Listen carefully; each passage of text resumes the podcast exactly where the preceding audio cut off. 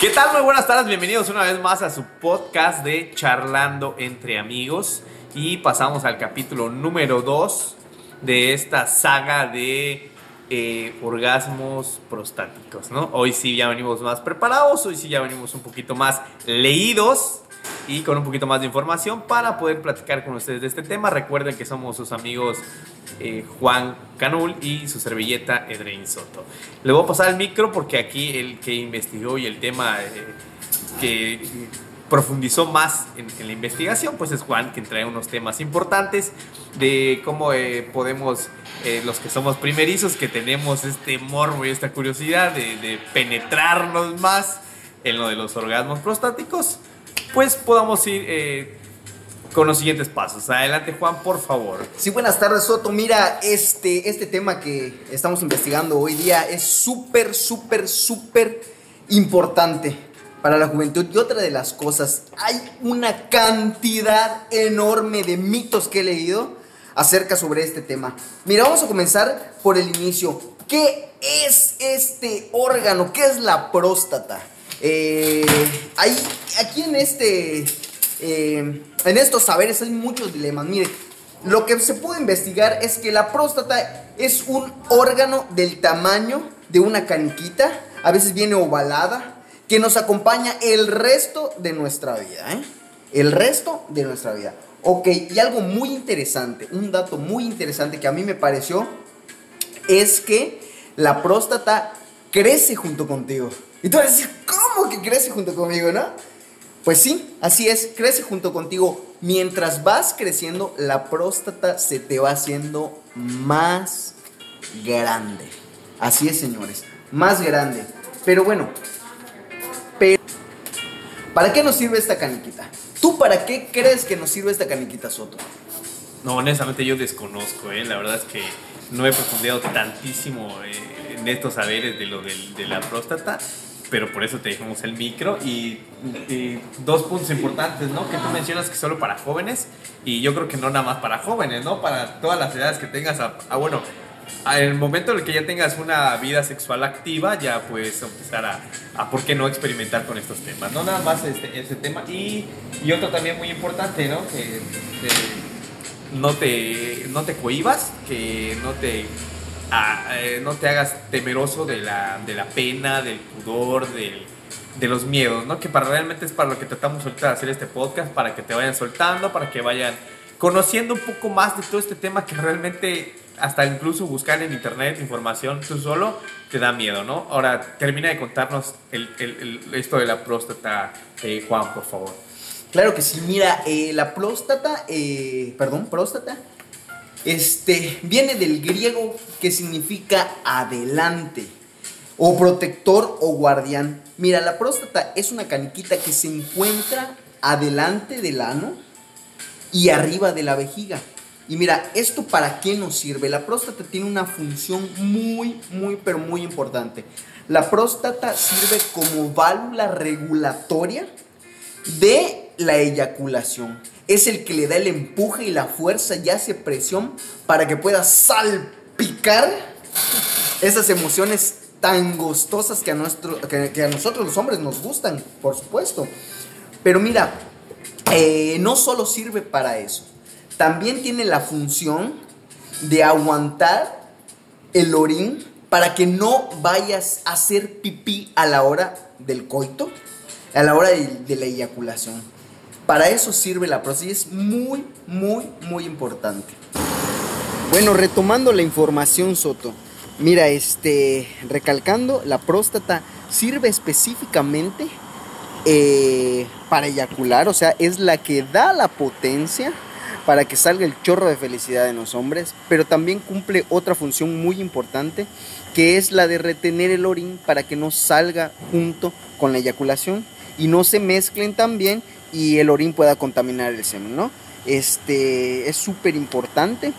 Y otra de las cositas es eh, que los hospitales, en algunos, no en todos, ¿eh? hay que especificar, eh, lo ocupan para obtener muestras de semen sin tener que masturbar prácticamente al cliente, al paciente, perdón. ¿Qué cliente? Ya estoy pensando en otra cosa. El, el, ramo en el que nosotros nos estamos de venta nos hace pensar en clientes, pero bueno, eh, es paciente, ¿no? Es paciente. Entonces, me estás tratando de decir que se puede tomar una muestra de espermatozoides en algún dado caso que se requiera eh, a partir de la próstata.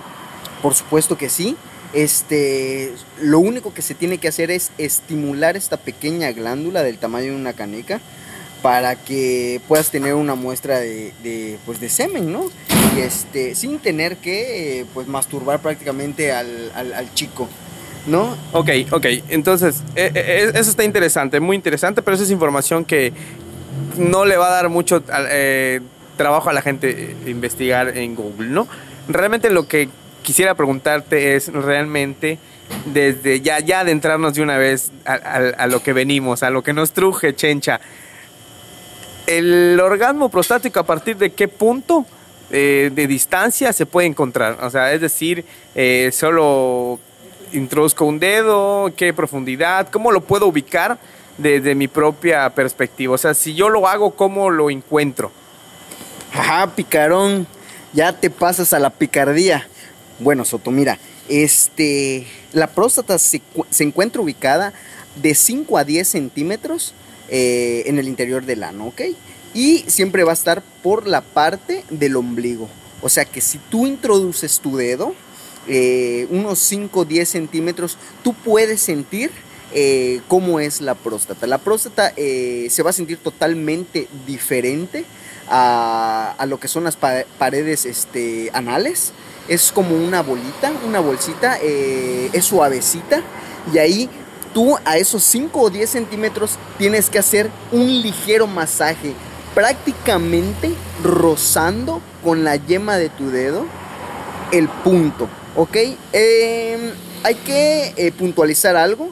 Este, que si es principiante o, o te quieres adentrar con tu pareja a este ámbito, a esta práctica sexual, que digo, quiero decirle y quiero aclararle a todos, que no por el hecho que practiquen esto significa que se van a volver gay. Ese es el primer tabú súper, súper, súper mala onda.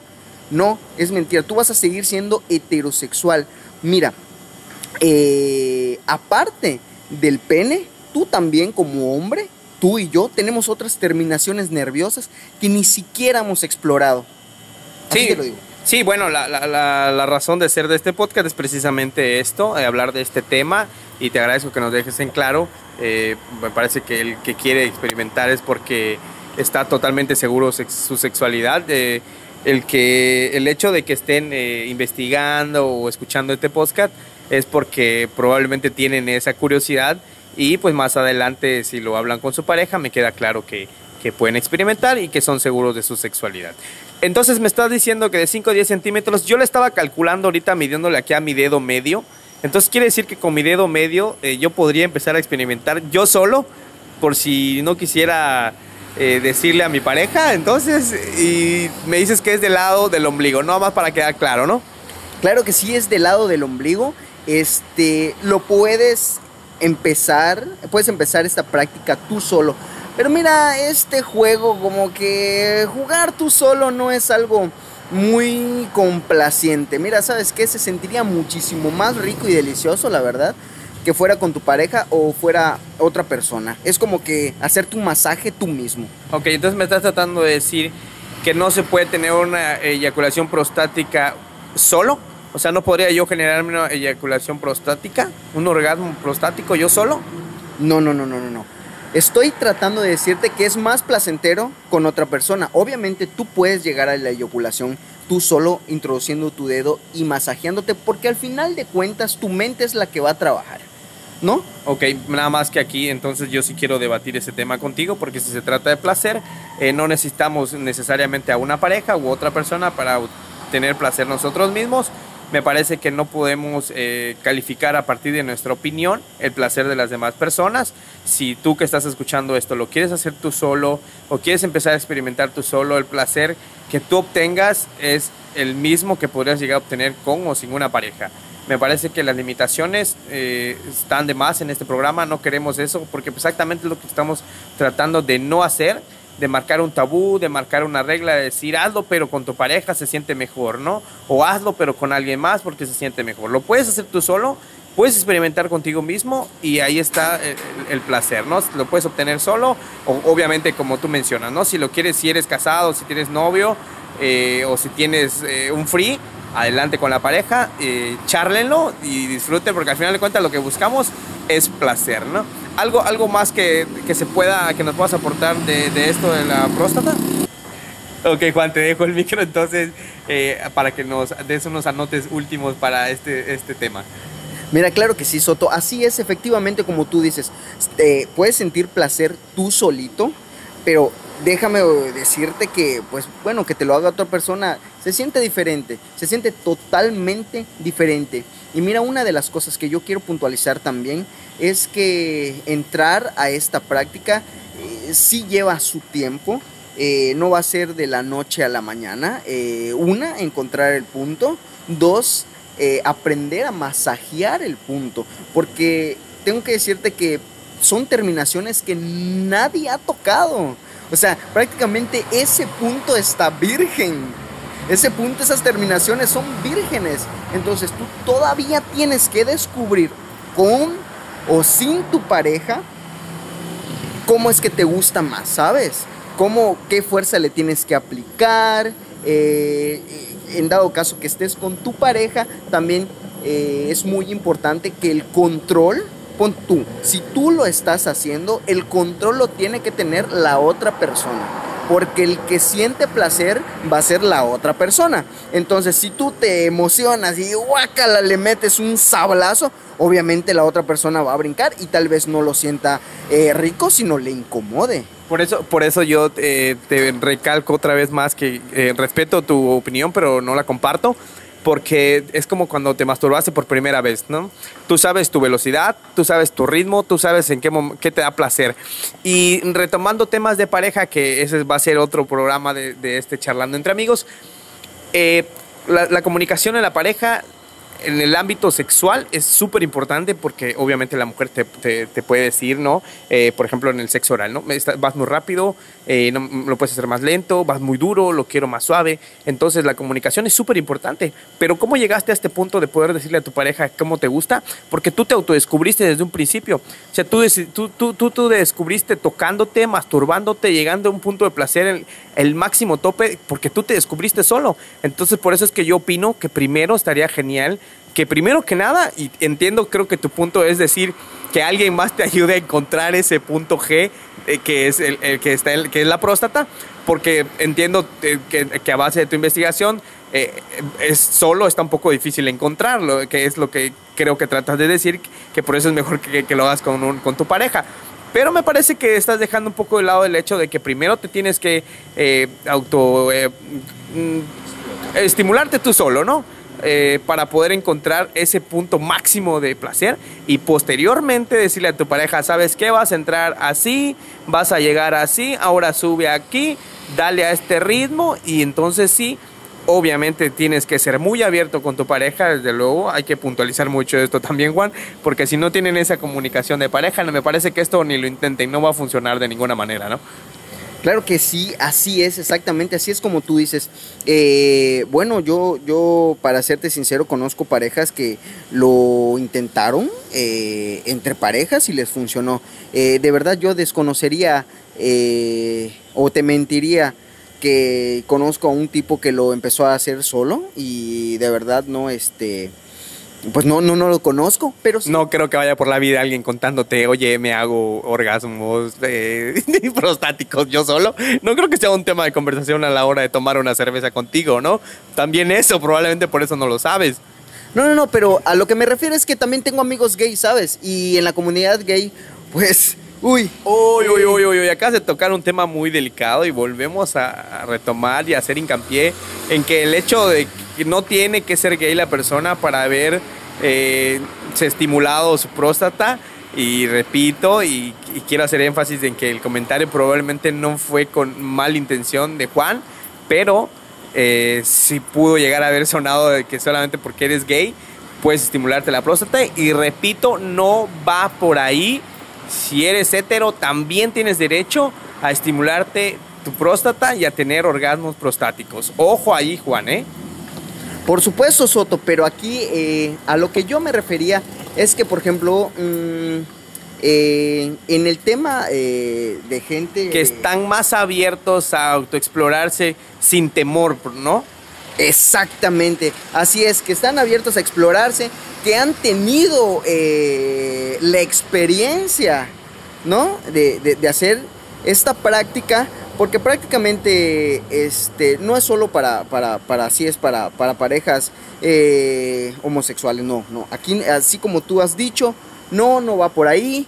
Pero sí, yo te estoy hablando de la experiencia que tuve con una charla con un amigo que es gay. O sea, eh, eh, él se tocó, se, se se, se autoexploró, ¿me explico? Ok, ok, yo nada más trataba de hacer hincapié porque las personas que escuchen van a pensar que no tenemos congruencia entre lo que planteamos en el, canal y lo que estamos hablando. No nada más para hacer eh, pie de lo, que, de lo que se está tratando, ¿ok? Para quedar claros completamente. Así es, Otto. Mira, este, este es un tema muy delicado, así es. Hay que tratarlo con pincitas porque pues eh, estamos abiertos a críticas de todo tipo. Y este. Y no, ese es un lugar eh, para expresarse. Si alguien quiere llamar y compartir eh, su experiencia, lo invitamos aquí que nos escriban, que nos llamen por teléfono, que se comunique con nosotros para que la gente pueda tener eh, relatos de personas que ya lo vivieron, que ya lo pasaron y que nos cuente cómo fue su experiencia. Claro, muy bien, así es, nos pueden encontrar en Facebook como charlando entre amigos. Nos pueden dejar sus comentarios también en este canal de Spotify, de este podcast. Y por supuesto que vamos a leer las experiencias de ustedes. Eh, cada quien habla a partir de su experiencia, ¿no? Pues le agradecemos eh, este, este momento que nos regalaron a través de este podcast para escuchar esta, esta charla entre amigos y nos esperamos en la próxima emisión. Eh, me despido de todos ustedes, que tengan una linda tarde, bueno, tarde aquí desde Campeche, San Francisco de Campeche, México. No sé en dónde nos lleguen a escuchar, pero a partir de este momento aquí es tardes y me despido. Eh, Juan, ¿algo más que quieras agregar o ya despedirte completamente? Ya sería despedirnos y recuerden que este, pues todo es con la mentalidad que lo, que lo vean, ¿saben? Y yo de verdad les deseo bonita tarde eh, desde aquí de San Francisco de Campeche y les mando un besote eh, a todo hasta donde nos lleguen a escuchar. Ok, pues buena tarde, hasta luego.